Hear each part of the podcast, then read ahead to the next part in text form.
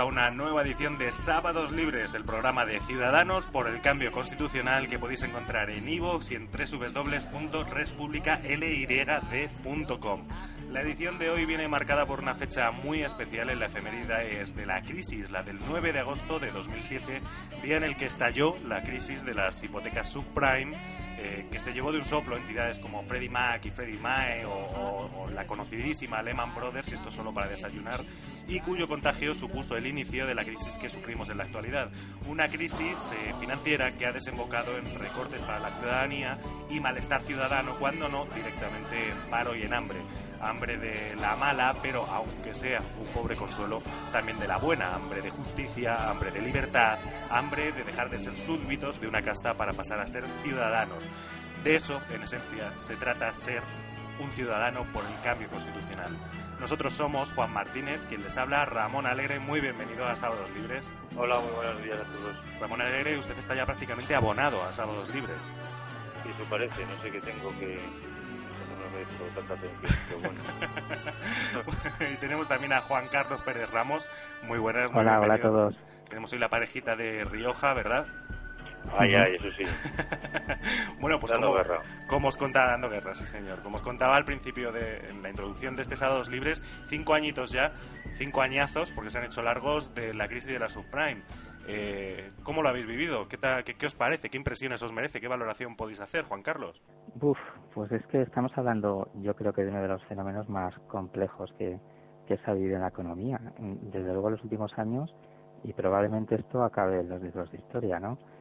Reflexiones, pues hombre, las comparaciones, por ejemplo, se ve que en Estados Unidos ya han equilibrado bastante los precios de la vivienda y empiezan a tener daños halagüeños, datos halagüeños cinco años después y nosotros, sin embargo, nos queda muchísimo recorrido para que la burbuja inmobiliaria toque fondo y nos podamos recuperar. Y eso en parte es porque las cosas nos están haciendo bien. Luego, la burbuja inmobiliaria, todas las burbujas especulativas son, son verdaderamente dañinas, pero las inmobiliarias son peores porque afectan a la clase media. Por ejemplo, una, una burbuja bursátil es mala, pero afecta a quien tiene dinero, normalmente clases altas pero las burbujas inmobiliarias afectan a quienes quieren comprar una vivienda, personas normales, pero con capacidad de compra, es decir, clase media. Y hacer daño a la clase media de una nación durante 15 años, 10 años, que es lo que han hecho estas burbujas, pues realmente es lo que nos está haciendo eh, pagar el precio tan grande que estamos pagando. Una burbuja inmobiliaria, además, cuya responsabilidad tiene nombre y apellidos, ¿no, eh, eh, Ramón? Sí, me, me refiero a todos los políticos, vamos. Por supuesto, y sí, a mí la reflexión que se me ocurre es que así como en Estados Unidos ocurrió y yo, el, el origen ¿no? y la madre de todas las crisis, ahí está, ¿no? Sin embargo, a poco tiempo yo veía a los representantes directivos de Freddie Mae y no sé qué y de Lehman Brothers todos compareciendo ante las comisiones pertinentes del Congreso a dar cuenta de lo que estaba pasando y de por qué habían hecho lo que habían hecho. Y encima son comisiones que da gusto verlas porque eh, el que es interrogado está en un nivel más bajo, le, está frente a todos los congresistas que le están interrogando en una posición, diríamos, de, banquillo, que es como tiene que estar todo investigado en principio. ¿Y qué, diferencia con España? Que el que está interrogado está arriba, cuando vemos la televisión, ¿no? y abajo están todos los diputados preguntándole. Esa es la diferencia ya que simplemente con, la, con el aspecto visual ya pone de manifiesto qué diferencia hay entre una comisión de investigación en unos países y en otros. primero, las nuestras empezamos a investigar ahora en el 2012 a unos señores que, por supuesto, están interrogando a sus colmilitos, que por supuesto no van a responder de nada y se van tan tranquilos. En Estados Unidos, a los cuatro meses de nacer el problema, ya estaban todos respondiendo, todos en la calle, todos los bancos intervenidos y pues están como están, con problemas, pero muchísimo esa es la reflexión que se me ocurre. Sí, porque es verdad que en estos cinco años eh, en España no ha habido ningún responsable que haya que haya pisado siquiera un, un tribunal, ¿no? Eh, eh, y los que lo han hecho algunos de ellos, como el, el miembro del Banco Santander del que hablábamos la, la semana pasada, incluso ha recibido hasta un indulto. Sí, sí. es que hay que tener en cuenta que, que las burbujas inmobiliarias hay burbujas de ricos y burbujas de pobres. Es decir, el pincharse en una burbuja inmobiliaria, como hemos dicho, es algo terrible y para enfrentarse a ello hace falta mucho dinero, Entonces un país como Estados Unidos puede permitirse el lujo de enfrentarse a esa crisis destinando una gran cantidad de dinero a tapar agujeros y salir cuanto antes. El problema si eres un país que se llama España es que no puedes hacer eso porque no tienes dinero para tapar agujeros. Y nos hemos pasado cinco años falseando balances de, de entidades financieras, falseando la realidad del mercado inmobiliario para que cuando realmente tengamos dinero para tapar esos agujeros, definitivamente empiecen a tomarse medidas. Entonces, lo que está ocurriendo más bien en España es que vamos con mucho retraso. En España, eh, el recorrido de, del pinchazo de la burbuja está por venir. No estamos ni a medio camino. Entonces, también no debemos sacar conclusiones definitivas de lo que va a ocurrir. Yo, por ejemplo, confío, aunque a veces no sé si, si peco de exceso de confianza, en que personas que han estado en el sistema financiero van a acabar en la cárcel. Lo que pasa es que repito que nuestra, nuestro pinchazo va a un ritmo muy lento, muy lento, muy lento. ¿eh? Vamos con mucho retraso, pero todavía quedan muchas cosas por ver. Pues ojalá. Oye, hablabas, Juan Carlos, de, falsedad. Eh, yo no sé si pensáis que estos cinco años también han tenido el efecto de sacar esa falsedad a la luz, ¿no? Porque me da la impresión de que antes, cuando había dinero fácil, procedente sobre todo del ladrillo, todas las ineficiencias del sistema, todas estas corrupciones que, bueno, si bien política y éticamente son inaceptables, pero es que además son económicamente muy ineficientes, pues bueno, todas estas ineficiencias económicas eh, se tapaban por esa avalancha de dinero que venía del ladrillo. Pero claro, en cuanto que desaparece eso, de repente salen todas esas falsedades a la luz y la ciudadanía empieza a ser más consciente de ello. ¿Creéis que este proceso se ha producido también, que ahora somos todos en general más conscientes del régimen de corrupción en el que vivimos, del régimen en el que no hay libertades políticas en el que vivimos? Ramón. Eh, sin duda, sin duda. Eh, eso es evidente, pero mm, no hay que dejar de recordar que algunos, algunos, unos cuantos, eh, cuando tú se buceaba por internet, etcétera, ya decían hace muchos años en plena bonanza económica que esto no, que este sistema económico que teníamos nosotros éramos gigantes con pies de barro, que nuestra economía no era productiva, que era meramente, especulativa, que no teníamos tecnología, no, no, invertíamos en industrias, sino simplemente que pegábamos el pelotazo vendiendo lo que teníamos a capital extranjero que lo dedicábamos todo a turismo, etcétera, que me parece una muy buena fuente de ingresos, pero no tiene que ser la, única de este país. Y había gente que lo denunciaba. Lo que pasa es que esa gente, en, e, esa época de bonanza, eran agoreros, eran resentidos, eran no ya 15M, que eso no existía mucho menos, pero eran antisistema, eran rojos, eh, etcétera, etcétera. Entonces, eso es un homenaje a esa gente que ya lo dijo en su día, fue callada y silenciada. Ahora, afortunadamente, lo, algo que tiene una crisis es que esa gente nos estamos dando cuenta que decía la verdad, que era verdad lo que, lo que vaticinaban. Nos estamos dando cuenta, desgraciadamente, pero quizás sea bueno. Cuando solamente ves el peligro igual cuando te caes en el odio. Pero bueno, como podemos salir, pues vamos a hacerlo. Pero que no nos creamos que vamos a salir simple eh, por arte de vivir, lo que o sin cambiar las reglas de juego. Eso también es verdad, ¿eh? porque por mucho que nos ayude Europa, etcétera, etcétera, eh, nos van a pedir que devolvamos todo lo que nos den y tenemos que cambiar muy profundamente todo lo que está mal, que está muy mal muchas cosas en España. ¿eh? Me imagino que estás de acuerdo, ¿no, Juan Carlos? Que aquí lo verdaderamente relevante es cambiar las reglas del juego y a partir de ahí empezar un proceso de saneamiento. Claro, claro. Eh, es que además la bruja inmobiliaria española ha tenido dos problemas que la hacen mucho más grave que, que, por ejemplo, la estadounidense. Y es que, primero, proporcionalmente ha sido mayor aunque nos están ocultando los datos y no se quiere, no quieren que veamos la gravedad de la situación, los hechos son que, que el stock de vivienda que tiene España es incomparable proporcionalmente al que había, por ejemplo, en Estados Unidos. ¿no? Eh, entonces, eh, además de eso, además de que nuestra burbuja es peor, hemos centrado todo nuestro crecimiento en una monolocomotora que era la construcción. Y no es lo mismo que Estados Unidos, que además de la construcción, pues tiene un sector industrial impresionante, un sector tecnológico impresionante, un sector farmacéutico impresionante, etcétera, etcétera, ¿no? Y ellos al final, pues con otros sectores compensan el pinchazo de la burbuja, aunque les está costando años. Pero nosotros que teníamos monolocomotora, construcción, toda la construcción.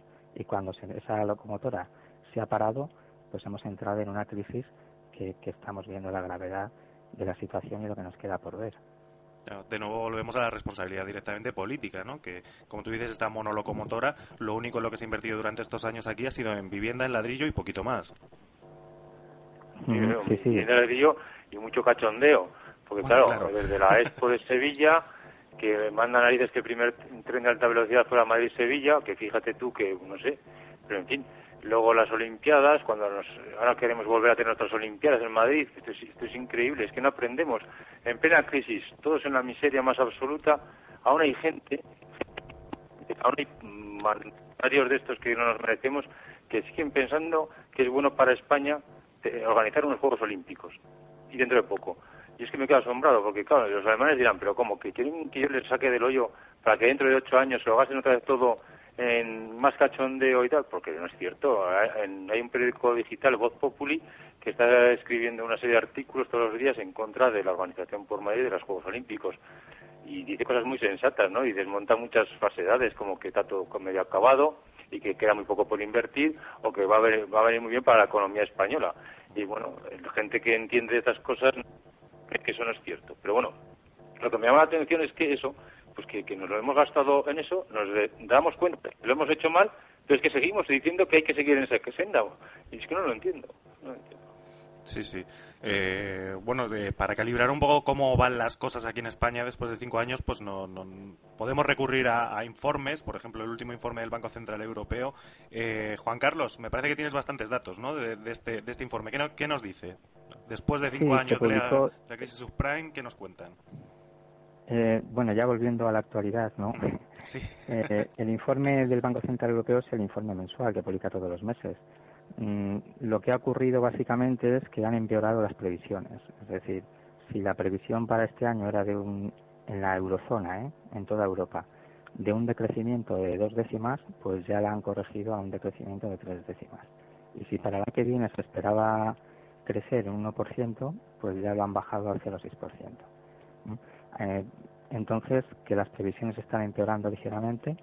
Sin embargo, para España es verdad que hay algunos eh, apuntes positivos, ¿no? Por ejemplo, mencionan que la balanza de pagos de España está empezando a corregirse y esto es muy importante, mucho más de lo que la gente puede imaginar, y también que está empezando a haber un avance significativo de las exportaciones. Esto también es muy importante, porque antes hemos comentado que España basaba su economía en una monolocomotora inmobiliaria y lo único que puede tirar de la economía ahora mismo son las exportaciones porque es lo único que hace que venga dinero desde fuera. Eh, los sectores económicos españoles están prácticamente en caída libre. De ahí no vamos a sacar nada. Lo único que nos puede sacar adelante es lo que venga desde fuera. Tampoco van a invertir voluntariamente la mayor parte de las empresas extranjeras en España viendo esta situación. Entonces la exportación se, convierte en el pilar número uno de la recuperación y está habiendo algunos datos muy positivos en ese sentido.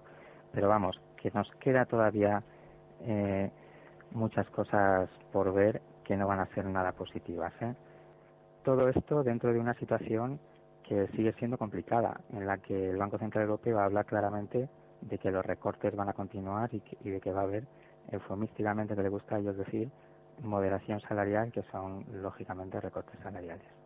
Pues no sé si está el horno para más bollos, para más recortes salariales, Ramón. Pues eh, no sé, pero a, los que nos van a dejar dar el dinero lo mismo les da. Nos lo van a pedir, incluso nos lo van a exigir.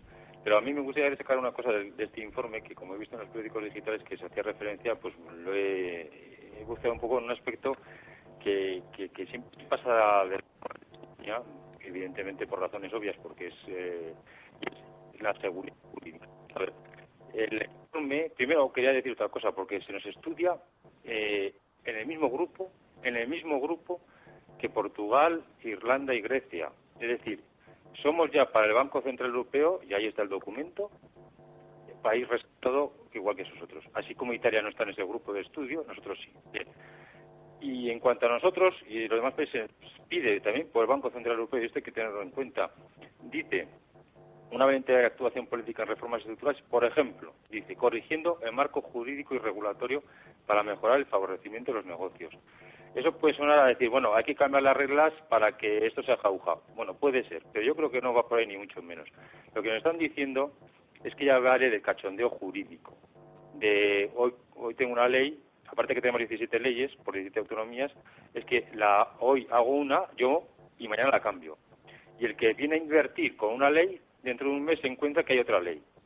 Y eso es, eso es la seguridad jurídica, lo que los abogados y juristas se como por seguridad jurídica. Es decir, para competir en un mercado justo, equilibrado y que venga más gente a competir y a invertir, necesitan saber cuáles son las reglas de juego. Así como nosotros no vamos a invertir a, Burundi, porque ahí no hay leyes, y es la selva, tenemos que tener en cuenta que para muchos países avanzados, más que nosotros, que queremos que vengan aquí, no somos Burundi, pero somos mm, un país de, cierta inseguridad jurídica aún hoy en el 2012. Por eso el BCE dice lo que dice en su informe. No lo neguemos, porque es que es así, y seamos conscientes. ¿eh? Y hay otro aspecto, y acabo. Dice que también tenemos que tener una postura valiente ante las presiones de grupos privilegiados y los intereses creados. Señores, lo está diciendo el BCE, no lo está diciendo el 15M ni los perroflautas. Está diciendo el BCE que tenemos que tener una valiente postura para eh, mm, evitar y luchar contra presiones de grupos privilegiados. Es que es verdad, en España siguen mandando mucho ciertos grupos que todos sabemos quiénes son o podemos intuir quiénes son. Pues bueno, instituciones tan capitalistas, acendradamente capitalistas, que creen en el sistema capitalista, dicen que sin eh, evitar esas presiones de grupos privilegiados no podemos salir de la crisis.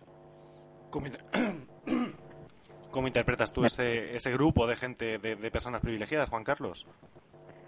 Esa mención. Bueno, yo creo, eh, me parece un buen apunte el de, el de Ramón. Yo hago una lectura que tiene nombre propio, que se llama E.ON.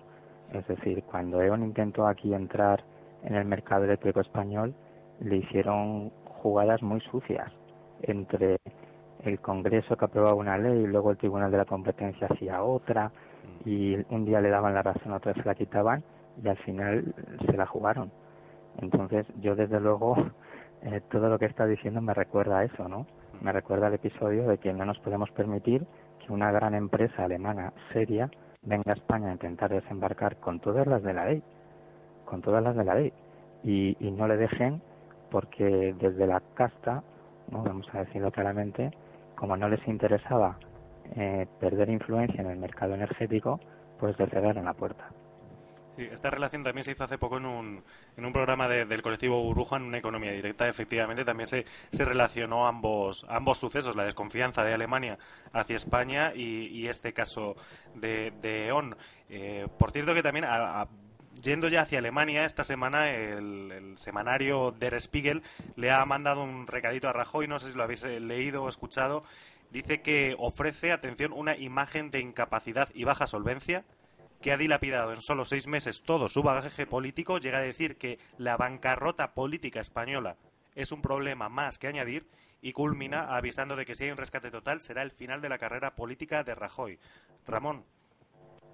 Sí, sí, bueno, es que, claro, pues es que eh, yo creo que, insisto, mientras no cambien las reglas de juego, da igual quién nos gobierne. Si es que da igual. Zapatero mm, no hizo lo que tenía que hacer y no quiso ver la crisis y hablaba de brotes verdes cuando estábamos todos ya en la ruina. Y llega este señor diciendo que va, que ganando él, decían los medios y ellos, que iba a haber una confianza en, España y que íbamos a salir de ello con su ayuda. llegan, primero, le dan una medalla al gobierno anterior, nada más llegar. Dicen que es lo normal. Digo, joder, pues no sé si es lo normal, si acabaré de ganar las elecciones diciendo que estos señores nos han hundido, ¿cómo les puede dar una medalla? Luego dicen que la, el, el traspaso de poderes es ejemplar. Y al cabo de un mes dicen que les han engañado. Bien, gobiernan y los alemanes están dando cuenta que estos seres no sirven. Pues claro que no sirven, pero que es que nos tiene que entrar en la cabeza que no sirven, pero las condiciones porque son mediocres. Porque el sistema de partidos tampoco permite nada más, porque el cachondeo jurídico que acabamos de mencionar, ahí solo favorece las reglas de juego que tenemos. El que llega al poder gente que no está preparada y que solo llega al poder porque es amigo del otro o porque Aznar le puso a este jefe del partido todos como corderos a votarle sin saber qué méritos tiene ni qué variedad tiene, pues es la regla del juego la que nos lo hacen así. Entonces, los alemanes lo que tienen que hacer es, aparte de decir que Rajoy no sirve, decirnos también, señores, cambien usted la regla del juego, que ya nos lo dice un poquito el BCE, como acabo de decir antes, cambien las reglas de juego no de un político a otro, no de, y encima ahora nos dicen que la manera de salvar esto es con un gobierno de concentración. Es decir, vamos a meter en el mismo coctelera al que nos llevó a la crisis y al que no sabe sacarnos. y aquí ahí y qué se va a sacar más que más ruina. Bueno pues eso es es que eso es. Menos mal que los alemanes de vez en cuando nos dicen lo que hay que hacer a ver si les hacemos caso. No lo sé. Juan Carlos. Pues me parece un análisis de la situación muy muy bueno. O sea yo lo firmaba claro. Ojalá ojalá en España nos dijesen cosas como esta no y también creo que tenemos que destacar el uso de esa palabra bancarrota ¿eh? que yo creo que no está elegida al azar. Aunque han hablado de bancarrota política creo que da pie a, a imaginarse otras cosas bueno, pues si os parece terminamos con este con este repaso a, partiendo de la crisis de las hipotecas subprime y llegando a, las de la publicación alemana Der Spiegel sobre Rajoy, completamos como digo este repaso sobre lo que han sido estos años eh, de la actividad financiera, económica y política española y pasamos ya a otras cosas, otros temas calientes de la semana. Pero antes saludamos a don José María Aguilar, presidente, muy bienvenido a los sábados libres. Buenos días, Juan Ignacio. Buenos días a Ramón y Juan Carlos. Buenos días. Hola, José María. ¿Cómo, cómo estáis? Muy bien, esperándote aquí ya para que hagas tus aportaciones interesantes de siempre. Muchísimas gracias. Sí, ya sabéis que os hablo desde Vélez de Blanco. Estoy aquí unos días de vacaciones y y por eso tarda un poquito en entrar, porque le, he complicado un poco a Juan Ignacio la cosa de la conexión. Pero bueno, él, lo supera perfectamente. Ni mucho menos, presidente. Eh, bueno, pues si les parece, vamos con, como les anunciaba ya, uno de los temas más calientes de la semana. Eh, cinco detenciones por la expropiación alimentaria o robo con violencia según versiones de un extremo a otro, que realizaron el Sindicato Andaluz de Trabajadores y Sánchez Gordillo, el alcalde de Marina Leda, quien, por cierto, eh, también ha recibido una citación judicial para que se personen los juzgados. Además, el pasado viernes, a las seis y media de la madrugada o de la mañana, la Guardia Civil desalojó la finta militar Las Turquillas. Bueno, ¿Qué opináis del asalto al Mercadona, las turquillas y, todo lo demás? José María, como acabas de entrar, pues, pues yo creo que procede que, que comiences con la primera la verdad es que me, La verdad es que me parece de opereta todo. Eh, en un momento en que la situación de España no puede ser más grave, bueno, puede ser más grave aún, pero se está grabando a una velocidad impresionante, este tipo de, de actuaciones provenientes de un personaje o de personajes al fin y al cabo relacionados con la clase política, personajes que están cobrando del Estado, y no solo un sueldo, sino dos, eh, que se dediquen a hacer este tipo de actos queriendo además darles un carácter simbólico, a mí me parece auténticamente de opereta. Hay otras eh, cosas que la clase política, y me da igual que, pertenezca al partido que sea, me da igual en el nivel en el que opere, sea el estatal, el municipal, autonómico eh, deberían tomar una serie de, iniciativas eh, de las cuales eh, de las cuales la más importante sería y se lo agradeceríamos muchísimo que se autorrecortaran em, y que empezaran a que se autoajustaran y que tanto recorte y tanto ajuste inútil hecho contra contra los ciudadanos de a pie pues lo trasladaran a sus propias a su propia economía y a sus propios a, eh, sus propios eh, negocios, ¿no? Eh, en vez de hacer eso, pues se dedican a hacer aspavientos y a marear la perdiz, en fin, a tomarnos el pelo a, los españoles. Eso es más o menos lo que opino, aunque es posible que haya otros matices, ¿eh? Yo quisiera que Ramón y Juan Carlos y tú mismo, Juan Ignacio, pues comentaréis alguna cosa más. Pues yo, yo, yo desde luego cedo la palabra, por ejemplo, a Juan Carlos. Bueno, yo estoy bastante de acuerdo con José María, ¿no? Pero por otra parte creo que este tipo de, de, espectáculos, porque es un espectáculo más que otra cosa, por otra parte pueden tener su lado positivo, ¿no? Porque ponen bastante de manifiesto las contradicciones de, de ese sistema en el que vivimos, ¿no? Pero ¿qué es esto de que el señor que tiene las herramientas para cambiar esta situación, porque es un diputado y alcalde, ¿qué es esto de que él lidere a a quienes, según él, lo están pasando mal para comer y que son precisamente los que no tienen herramientas para cambiar esto, ¿no? Este señor lo que tiene que hacer es trabajar en su diputación o en su gobierno o en su alcaldía, no, no montar estos espectáculos, ¿no? Luego, pues claro, es que él se ha, lo ha imbuido todo de un discurso comunista que, que, que no sé, yo creo que está fuera de lugar, porque para justificar el, lo que ha ocurrido en Mercadona, pues se ponen a criticar a Mercadona pero bueno, que tendrá que ver si, si a lo mejor ellos hacen prácticas que puedan ser cuestionables o tratan mejor o peor al cliente, pues solucionado como lo tengas que solucionar, no entrando allí a llevarte las cosas, ¿no? Y por otra parte, la reacción de, de la clase política me ha parecido muy sorprendente, ¿no? Porque ellos en ningún momento han querido ver que en el fondo de este espectáculo se intenta eh, denunciar que este problema se está convirtiendo en algo muy grave y que hay gente que quizá ya está teniendo problemas hasta hasta para comer, ¿no? Que en España probablemente acabemos pasando hambre, ¿no? Y sin embargo el gobierno lo que hace es defenderse de la posibilidad de que un diputado de un partido se haga demasiado popular y, si vemos las reacciones del gobierno, todo ha ido en esa dirección. En ningún momento se han, se han hecho ni una sola pregunta sobre el trasfondo social en España que lleva esto, ¿no? Pero bueno, a, veces que salgan las contradicciones es bueno, ¿no? Porque hace que las personas se den cuenta de que algo no termina de cuadrar y se hagan preguntas. Ramón.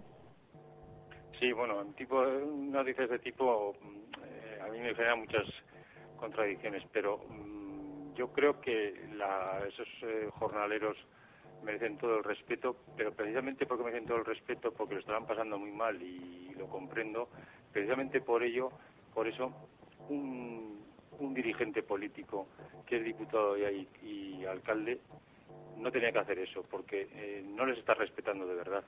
Eh, un dirigente político en este régimen que padecemos, si quiere ayudar de verdad al pueblo, lo que tiene que hacer primero es dejar de ser alcalde y diputado, dejar de ser de estar protegido por las leyes que ellos mismos han, se han otorgado. Es decir, él es diputado, aunque no sea diputado nacional, ¿no? Pero ha colaborado, o su partido, eh, su partido, ha colaborado a redactar una ley que dice que ese señor, por ser el que es, ya es diferente de los demás ciudadanos, porque a él no se le puede detener. Está aforado. Y usted, ¿por qué es así y yo no? Entonces lo que tiene que hacer ese señor es dejar de ser diputado y luego ir con a pecho descubierto a ver, ayudar, pero no ayudar así, porque es que eso no, de verdad no sirve para nada. Lo que tenía que hacer ese señor es denunciar el régimen que hasta ahora ha colaborado a mantener. Que quizás ese señor Gordillo, creo que se llama, no es mm. consciente de ello. Puede ser, no digo que no, ¿no? Pero eh, muchos de esos dirigentes, el vicepresidente de la Junta de Andaluza que le ha apoyado, seguro que ese sí que sabe que, en qué régimen estamos si quieren ayudar al pueblo, lo primero que tienen que hacer es desmontar el régimen, porque si no desmontan el régimen, ese juego entre ellos, esos pactos entre ellos, ese reparto entre ellos, eh, no se va a solucionar de verdad. Los ciudadanos merecemos el respeto, un gran respeto, pero ellos son los primeros en que no nos respetan. Simplemente porque se dicen que son nuestros diputados y no es verdad. No nos representan ni hacen lo que nosotros les pedimos que hagan, sino simplemente nos manejan y nos llevan a la finca o al supermercado a ocupar el supermercado sabiendo que ellos no van a poder ser detenidos. Eso es simplemente. y además que estos aforados, la condición de aforado eh, lleva pareja, todo el mundo lo sabe, la de estar muy bien alimentado. Pero yo no sé, estos aforados que disfrutan de sueldos del Estado y que no tienen ningún problema para mantener un ritmo de vida que no se corresponde en general prácticamente nunca con sus méritos ni, con su formación, eh, no sé qué, eh, que tienen que hacer robando alimentos o, llamando a la población a que lo haga. Como bien dice Ramón Alegre, eh, deberían predicar con el ejemplo y un aforado bien alimentado como el, presente que goza de dos sueldos eh, muy cuantiosos del Estado y, suponemos a la vez de otros privilegios y bicocas y prebendas, lo que podría hacer era donar, por ejemplo, un, sueldo, o los dos incluso, eh, si quiere realizar el rizo, y donarlo a los comedores o a los lugares donde pasen hambre. Esto es lo que debería hacer un, un, jerarca, que al fin y al cabo es lo que es este señor, un jerarca del régimen, y si quiere de verdad ayudar a sus ciudadanos. Sí, y, sobre todo porque, porque bueno, eh, siendo el alcalde, siendo además diputado, eh, él debe tener a su alcance herramientas que el resto de las personas no tenemos, muchísimo más finas y más elegantes que entrar con 50 tíos a robar en un mercadona. Y, sobre todo que eh, este tipo de actos te pueden funcionar una vez, para llenar los estómagos de la gente necesitada una vez, pero si llegas a un acuerdo con los supermercados del barrio o de, o de, o de la circunscripción que tú estés gobernando, eh, entonces lo puedes arreglar de una vez y para siempre, ¿no? Eh, entonces, eh, quizás, claro, no, ya no es que sea bueno, en mi opinión, o malo lo que ha hecho, ya no es que sea un Robin Hood o sea un asaltador, es que es un político y como tal tiene herramientas para hacer algo muchísimo más efectivo de lo que ha hecho, lo cual nos hace preguntarnos si esto era verdaderamente para ayudar a alguien, para eh, llenar algún estómago hambriento o había una eh, había una intención publicitaria, ¿no? A su favor. No sé qué no sé qué opináis. Mm, yo creo que es evidente que, ha dicho, me parece que lo ha dicho Juan Carlos, que es un, esto es un espectáculo, forma parte de un espectáculo, pues a mí en consonancia eh, no solamente con la cultura actual, sino con la clase política actual. Se un espectáculo. Eh, con lo que la clase política ha robado y con lo que la clase política gasta, se podría seguramente de alimentar a todas las personas que pasan hambre durante un decenio. Estoy absolutamente convencido. Juan Carlos, perdona que te he interrumpido.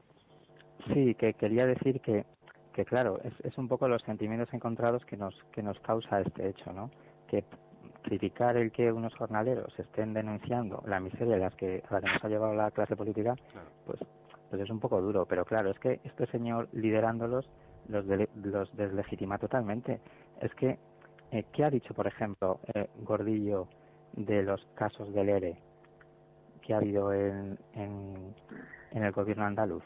Que los protagonizó el PSOE. Ahora, como son socios de gobierno del PSOE, no ha dicho ni una palabra. Que ahí hay muchos millones de euros que se han desviado ¿por qué no habla de eso? ¿Por qué no habla de, de todo lo que realmente es intocable y realmente tendría que ser cambiado para que no lleguésemos a estos extremos? Entonces, en fin, yo con simpatía por los jornaleros, porque además estoy convencido que en España se está empezando a pasar hambre de verdad. Entonces lo digo con simpatía hacia ellos, pero por otra parte pienso que el hecho de que un diputado los haya liderado, creo que, que en cierto modo ha deslegitimado bastante eh, lo que ellos pretendían hacernos ver. Ramón, una última valoración antes de que pasemos a otro tema. O bueno, si quieres continuamos.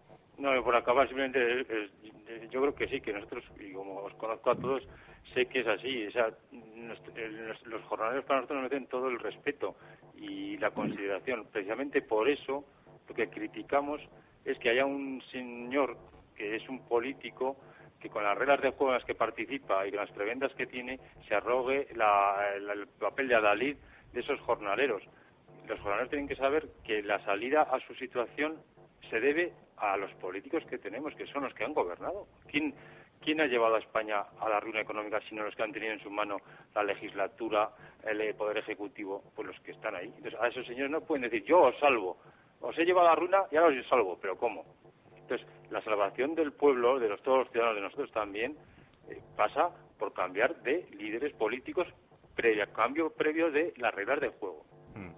Bueno, pues eh, si os parece pasamos a, otro de los temas, eh, un cambio en este caso de las reglas del juego, pero no para bien, porque el Gobierno central está ultimando un real decreto que permitiría a todas las administraciones públicas llevar a cabo despidos colectivos de personal fijo eh, y como condición ponen que la asignación presupuestaria de esta administración pública caiga al menos en un 10%, lo cual en un contexto de crisis pues prácticamente que es, es casi seguro, ¿no, Ramón? Sí, es que con el asunto de la función pública yo es que había he buceado un poco en porque es, es algo que, que llevamos decenios. Yo, como soy abogado y me gustan estas cosas, llevo desde el año, no sé, 80, 90 y algo, no, o antes, eh, leyendo un catedrático de Derecho Administrativo, Alejandro Nieto, viene publicado desde hace decenios libros contra, eh, poniendo en relieve el caos de nuestra administración. ¿no? Eh, desde la nueva organización del desgobierno, corrupción en la España democrática, problemas de administración, etcétera, etcétera. Pero es que, o sea, que llevamos decenios, decenios hablando de la administración. Y la administración no se soluciona. Eh, incluso, y si me permitís un momento, es que eh, hace poco se ha nombrado director del Instituto Nacional de Administración Pública, que es un organismo dependiente del Ministerio de Economía, eh, que tiene como función, entre otras, formar a los funcionarios estatales, ¿no? De cursillos, formación. Bueno, a una persona que fue mm, consejero aquí en el Gobierno de La Rioja de Administraciones Públicas durante bastantes años, concretamente desde el 95 al 2002. Un señor que se llama Manuel Arenilla, un catedrático. Bien, que le he oído una entrevista en, en, Internet hablando de la administración antes de ser de optar a este cargo, en el que habla de la regeneración de, la administración, de lo mal que está, de los años que llevamos haciéndolo mal. Yo le preguntaría a este señor, ¿y usted en esos largos años de consejero de Administraciones Públicas en el gobierno de La Rioja, que recuerdo que fue, empezó en el primer gobierno del actual presidente Pedro Sánchez, que aún está de presidente de esta comunidad ininterrumpidamente, habría que decirle a ese señor, ¿y usted cuando era consejero qué hizo por no politizar la administración pública? ¿Qué hizo por eh, realzar y valorar al funcionariado? Por hacer que el funcionario sea legal. Porque me parece que muy poco podrá usted decir. Pues ese señor lo han colocado de presidente o de director de un instituto nacional que tiende a formar a los funcionarios.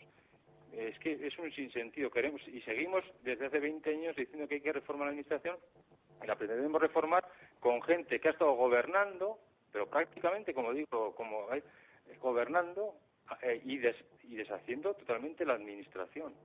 ¿Cómo puede ser que ahora digamos que este señor pueda hacer algo a favor de la administración si cuando ha sido consejero no ha hecho nada? Entonces es el desastre de nuestra administración y esto de que ahora les quieren despedir, pues es normal. Este señor dice que los políticos se han dado cuenta que ahora pueden eh, rebajar los sueldos de los funcionarios porque como ya la mayoría del alto funcionariado, y el alto funcionariado no es que sean los embajadores nada más, ¿no? sino jefes de servicio y, etcétera, como ya están totalmente politizados y están ya dependientes de esos políticos, los políticos se han dado cuenta que ahora pueden hacer sangre de los funcionarios porque no se les van a revelar, porque ya están en sus manos, así contentar al resto de la ciudadanía que reclama que los funcionarios también sufran la crisis. Y, dice este señor Arenilla, antes de ser, no sé qué dirá ahora, pero antes de ser director del, Instituto Nacional de Administración Pública, decía, antes no se hacía porque los ganaban y ahora se dan cuenta que atacando a los funcionarios siguen ganando. Es decir, una persona del régimen, por decirlo de alguna manera, nos está diciendo que incluso modificando la administración pública, nuestros actuales políticos lo hacen porque van a ganar, porque van a sacar beneficio. No lo hacen por España ni por la administración pública española, sino por ellos mismos. Y nos lo dice una persona de cierta relevancia en la administración pública española. Y mientras tanto, todos esos cargos de libre designación, por decirlo de alguna manera, esos enchufados, a esos sí que no se les toca, ¿no? Porque además esos ni son fijos, esos tienen un, contrato muchísimo mejor que es que les ha puesto el político de turno, ¿no?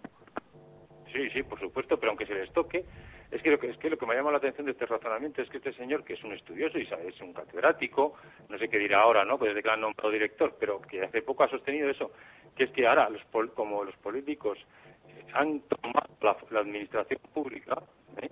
saben que esos funcionarios, si les tocas el suelo, no se te van a revelar y atacando a esos funcionarios contentan a la ciudadanía, pero para simplemente para seguir ganando ellos, los políticos. Te lo dice un conspicuo personaje de nuestro actual régimen. Pues no sé qué pensáis, José María, Juan Carlos. José María. Bueno, lo que está hecho desde el Estado ha sido corromper a la administración, involucrarla en toda la eh, trama de corrupción de partidos y sindicatos de todas recalificaciones, en toda, en fin, hoy en día los, los altos funcionarios, aparte de que muchos ya son elegidos y, no tan altos por la clase, por los propios políticos, está corrompido. Eh, además que la intención eh, de, actualmente del, de los políticos no es reformar la administración, es simplemente quitarles el sueldo, es quitarles el dinero, pero, sencillamente porque no tienen, es que tampoco forma parte de un plan, es simplemente que se han, se han quitado, se han quedado sin dinero y ahora no pueden pagar. Eh, nada más, la cosa no tiene otro, otro, otro mérito. Y naturalmente antes que tocarse los altos, eh, los políticos, los altos funcionarios eh, pertenecientes a la clase política, tocarse los privilegios, lo van a tocar de ahí para abajo, naturalmente. En fin, eh, un espanto como, como todo lo que estamos viendo en la actualidad, ¿no? Es que no hay por dónde coger la, la actuación de la clase política, es absolutamente, lo mires por donde lo mires, sea el tema que sea, es absolutamente impresentable. Quizás el, el ejemplo más, más visible, y ahora veréis por qué lo digo, de manipulación política de los entes públicos, quizás sea RTVE, ¿no? Esta semana también teníamos como noticia que el diario Le Monde ha dicho que las palabras literales han sido eh, escándalo en la televisión pública española. Que bueno, más allá de que nos gustase más o menos Ana Pastor o no, eh, está claro que cada gobierno que llega pone a los suyos, ¿no? Juan Carlos, ¿cómo lo ves tú? No quiero guiar tu respuesta. Sí, eso se ha hecho siempre, ¿no?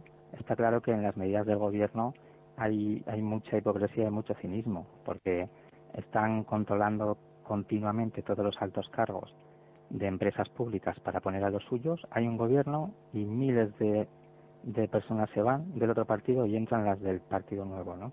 Y eso no lo quieren abordar.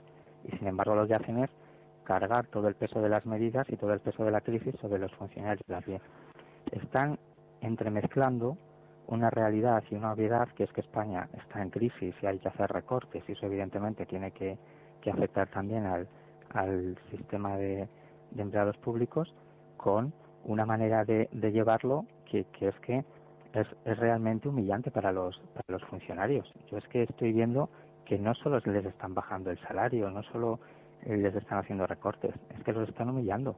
Es que están dando a entender, os lo bajamos, no porque estemos en crisis y España tenga un sector público sobredimensionado, sino porque sois vagos, porque lo merecéis y no sé qué. Y yo creo que efectivamente los funcionarios deberían tomar cartas en el asunto, asociarse y defender sus derechos, porque esto es muy impresentable. También quería dar otro dato, que en las autonomías y en las empresas públicas el número de empleados indefinidos está aumentando ahora mismo siguen contratando a más empleados indefinidos. Y esto es porque evidentemente los partidos están metiendo a la gente del partido en cargos. Entonces, que es evidente que, que hay que hacer eh, reformas en la administración, que hay que resolver muchos problemas, pero que uno de los problemas es precisamente los partidos. Y a ese nos enfrentan. A ese nos enfrentan. Siempre cargan sobre el más débil que es el, el empleado que, que hace su trabajo lo mejor que puede con más o con menos acierto a veces, pero lo mejor que puede. Esta medida puede afectar a 700.000 laborales fijos. O sea que estamos hablando de algo bastante, bastante serio. Muy serio.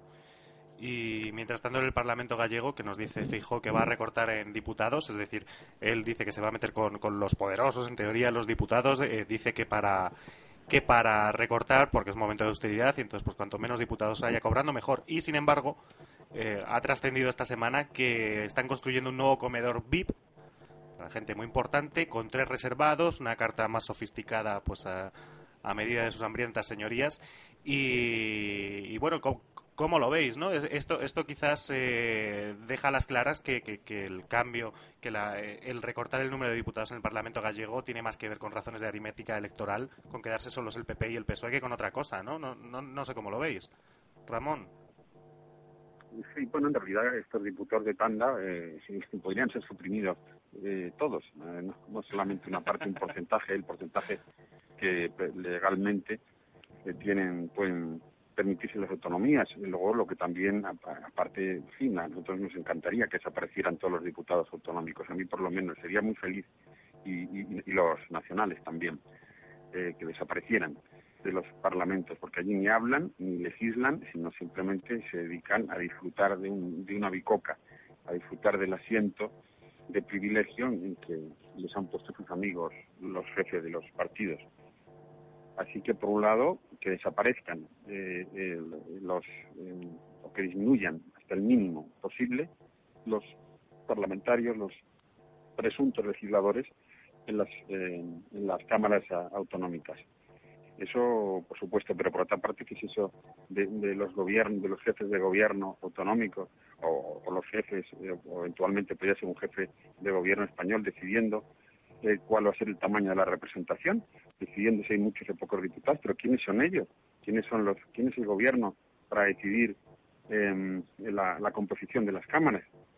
si eso, si eso está, eso está absolutamente, en teoría, definido por, la Constitución y para hacer un cambio de esa envergadura no tendría que provenir del legislativo, sino que tendría que, provenir de una auténtica reforma de la Constitución. Pero claro, en España está todo tan pervertido, estamos tan acostumbrados a las cacicadas, a, las, eh, a las machadas de los jefes de los partidos y que, en fin, que, cosa que a mucha gente le encanta, este tipo de, de noticia, este tipo de machada, como la que anuncia eh, con ínfulas reformistas em, el presidente de la comunidad gallega, pues no deja de ser en efecto otra machada y otra cosa absolutamente impresentable. Bastaría con que estos jefes autonómicos se dedicaran a gobernar, se dedicaran a no gastar más de lo, de lo que tienen, se dedicaran a recortarse ellos mismos las enormes cantidades de que disfrutan y, lo demás sí, eh, tendría por añadidura. Juan Carlos. Claro, es que lo que vemos es lo de siempre. Llevan 30 años utilizando el sistema a su conveniencia y lo siguen utilizando a su conveniencia. Y, claro, en esta época pues son más evidentes la manera en la que actúan estas personas, por llamarles algo, de espaldas al ciudadano, se pone en evidencia, ¿no? Con la crisis que tenemos, y ellos pensando en, en privilegios que son absolutamente innecesarios, pues nos demuestra la mentalidad con la que nos llevan gobernando más de 30 años.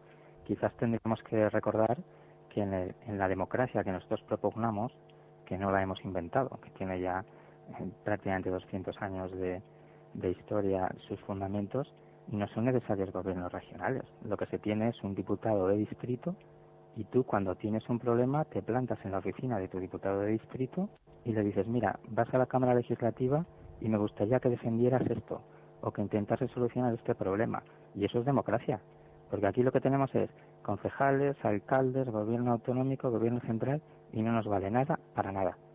Cuando con un simple representante de distrito es cuando se pone en juego de verdad la democracia. Y por supuesto ese concejal, eh, ese, ese representante con la condición de que sea revocado, porque es precisamente el hecho de que el distrito le pueda revocar el que le va a obligar a tomar las medidas que le pida el distrito y no las que les vengan gana. Sí, sí, y por supuesto sin injerencia del Poder Ejecutivo en las cuestiones del, del Legislativo, que es eso, de que se incluyendo los, los jefes de gobierno en las actividades, eh, vamos, no, ni inmiscuyéndose, eh, manipulándolas eh, em, a, su antojo, haciendo con los parlamentos eh, absolutamente lo que lo que se les lo que se les pasa por la cabeza no eh, eh, pues esa es otra otra vulneración directa de los principios de la de una democracia representativa, de los principios de un sistema de gobierno democrático, es la separación de los poderes que hacen los gobiernos entendiendo de poderes de los demás poderes que hacen los gobiernos entendiendo de, cómo debe funcionar el poder el judicial o el poder legislativo. Más valiera que se dedicaran a lo suyo que es a gobernar y, y, dejaran y dejaran de entrometerse los asuntos que no son de su incumbencia. Ramón. Sí, es que la verdad es que desde su punto de vista son, yo creo que son muy coherentes. Incluso para ser más coherentes aún tendrían que decir que solo tendrían que ser el Parlamento formado por cinco diputados, los eh, presidentes de los grupos parlamentarios respectivos. Esa es la pura coherencia con el régimen y ellos lo saben que sería lo, lo, mejor, pero dicen, bueno, vamos a reducir unos pocos, bueno, y dentro de poco dirán, pues venga, solo nos quedamos los cinco, el del PSOE, el del PP, Izquierda Unida y UPyD o el del grupo nacionalista que esté ahí o del grupo regionalista, porque al final es eso, ¿ustedes creen que el diputado de a pie eh, hace o vota otra cosa que no sé lo que le ha dicho el presidente del grupo parlamentario? No, el que se sale del tiesto le amenazan con, con irse. Y alguno igual se atreve a hacerlo en alguna cosa de secundaria, etcétera. Por lo tanto, yo creo que es muy coherente con este régimen y es, una muestra que nos pone en evidencia la falsedad de lo que estamos padeciendo, es muy coherente, como digo, que, que aboguen por reducir los números de diputados. Sí, sí, me parece perfecto. Para lo que pintan. Sí, sí, yo, en este caso, aunque ya se no sé mi opinión, aplaudo muy bien la idea de Ramón Alegre que lo reduzcan al mínimo absolutamente indispensable eh, o, por lo menos, en, digamos, simbólicamente o, teatralmente imprescindible, ¿no? Pero nada más, de verdad, pues, ¿por qué reducir un 5, un 10%, un 15%? Reduzcanlos simplemente a los jefes de los partidos políticos con representación que han sacado votos suficientes para la representación parlamentaria. A mí esto me trae a la memoria una vez que le preguntamos, no sé si se acuerdan, cuando el Parlamento de Asturias estaba, estaba completamente vacío porque había, bueno, eso, eso que hubo, este empate entre en el que UPyD tenía la llave y se, tiraron unos cuantos meses sin gobierno. Y le preguntamos a Fernando Villamil, que es de allí, le preguntamos que qué tal había ido todo este tiempo sin, sin ningún político al cargo y dijo que la verdad es que eh, sorprendentemente bien, que no, no, no se había notado ninguna diferencia en realidad. que estén allí en la poltrona o no, tampoco para lo que hacen, casi que mejor porque así no, no, pudieron hacer ningún recorte. la improductiva inutilidad de nuestra clase política. Bueno, pues señores, creo que, que, le hemos dado un buen repaso a la clase política eh, que se lo merece de este país. Muchísimas gracias, Juan Carlos Pérez Ramos. Gracias a vosotros y hasta la próxima. Hasta la próxima. Muchísimas gracias, don Ramón Alegre. Gracias, un saludo a todos. Y presidente, muchísimas gracias, José María Aguilar Ortiz. Eso llámame por mi nombre, por Ignacio. a mí me gusta lo de presidente también, hombre. El presidente, sí, bueno, a ver, el día que los, el día que los cargos públicos estén, estén rehabilitados, digamos, su prestigio esté rehabilitado, entonces a lo mejor no me importaría que me llamara presidente, pero hoy por hoy es una fatal. ¿Tiene usted? Suena a Rajoy o, a, o a o a este ratón. Bueno, pues eh, queridos oyentes, esta ha sido otra edición de Los Sábados Libres. Nosotros somos ciudadanos por el cambio constitucional. Se despide Juan Martínez, quien les habla, Ramón Alegre, Juan Carlos Pérez Ramos y José María Aguilar. Nos vemos muy pronto. Hasta luego.